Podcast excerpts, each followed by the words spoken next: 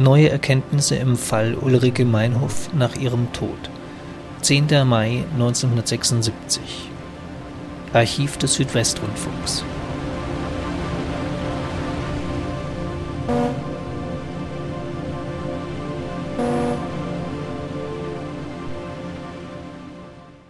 Jetzt zu Bader Meinhof. Ulrike Meinhof ist tot. Sie hat sich gestern Nacht in ihrer Zelle in Stammheim erhängt. Die sogenannten Vertrauensanwälte haben Vorwürfe gegen Bundesanwaltschaft und Gericht erhoben. Sie haben von Mord gesprochen. Sie haben bessere Haftbedingungen für die noch lebenden Inhaftierten gefordert. Heute Nachmittag hat das Justizministerium zu einer Pressekonferenz eingeladen. Reinhard Kohl hat sie besucht. Was hat man dort gesagt? Nicht viel, Frau Kunzmüller. Das ist eigentlich schade. Der Stand der Entwicklung ist im Grunde der gleiche wie heute Mittag. Man hat sich einige Antworten auf verschiedene noch ausstehende Fragen erwartet. Die sind aber nicht gekommen. Zum Beispiel, äh, man wollte endlich wissen, ob es irgendwelche Aufschriebe gibt, die von Ulrike Meinhof angefertigt wurden, Aufschlüsse äh, über ihren Tod. Die Antwort darauf ist nein, es gibt keine. Heute hat sich zwar die Staatsanwaltschaft mehrere mit mehreren Beamten allein, äh, die darauf abgestellt waren, hier die sämtliche Zettel, die man in der Zelle gefunden hat, durchzusehen, damit beschäftigt. Aber man hat bis jetzt noch nichts gefunden. Man sagt es jedenfalls und man versucht heute noch die Untersuchung abzuschließen. Bis jetzt ist der Abschluss noch nicht getätigt. Das war der erste Punkt. Die zweite Frage, warum wurde die Schwester von Frau Meinhoff so spät benachrichtigt? Noch gestern Abend konnte der Anwalt Klaus Croissant behaupten, man habe den ganzen Tag nicht einmal in Erfahrung bringen können, wo die Leiche sei und noch viel weniger hätte man sie zu Gesicht bekommen. Es äh, bestand ja Interesse von der Schwester von Ulrike Meinhoff. Die Justiz hätte also sicher etwas zu verbergen, war der Schluss.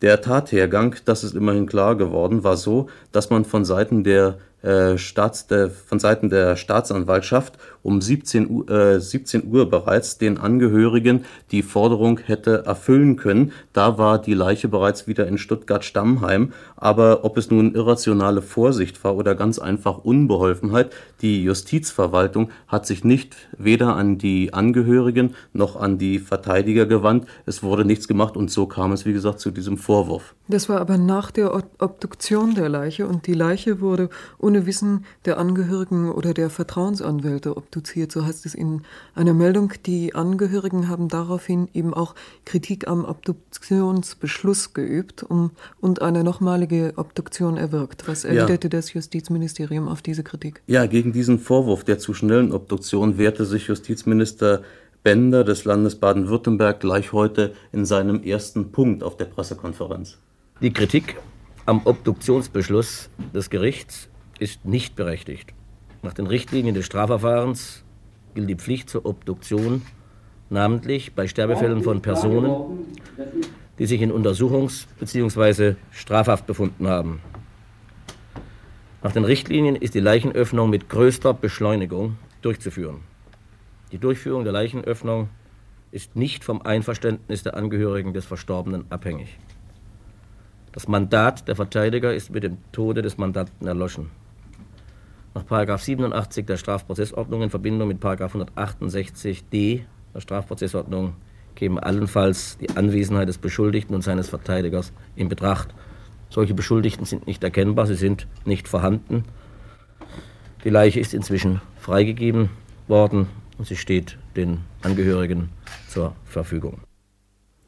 Die Leiche soll laut Aussagen von Croissant von einem Arzt seines Vertrauens nachobduziert werden. Wann das allerdings sein wird, man nahm an heute Nachmittag, aber dem ist nicht so. Also wann das allerdings sein wird, das ist noch nicht festgelegt.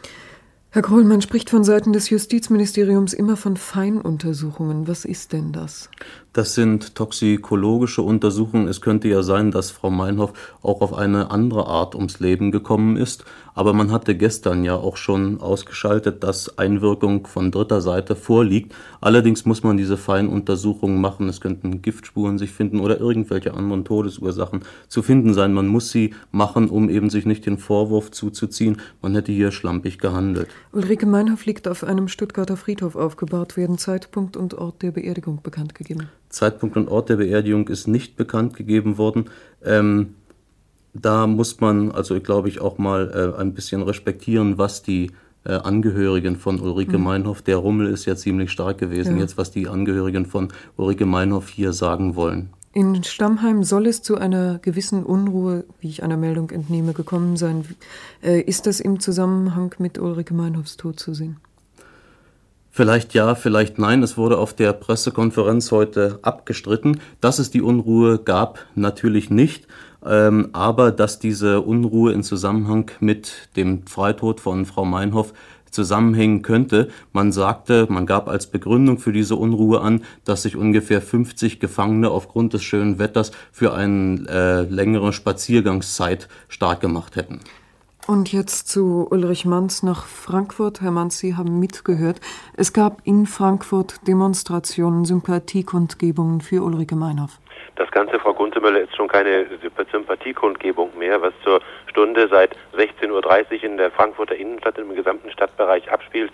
Dabei handelt es sich schon um eine ganze Reihe von gewalttätigen Demonstrationen, die begannen unter Rufen wie Ulrike Meinhof ist ermordet, die inzwischen aber eskaliert sind zu regelrechten Straßenkämpfen. Da werden in einzelnen Stadtteilen zur Stunde unter anderem auf der Haupteinkaufsstraße Zeil Barrikaden gebaut. Es sind eine ganze Reihe von Molotow-Cocktails in der Stadt geworfen worden. Wie groß der, der dabei entstandene Schaden ist, ist aber ist im Augenblick noch nicht zu übersehen.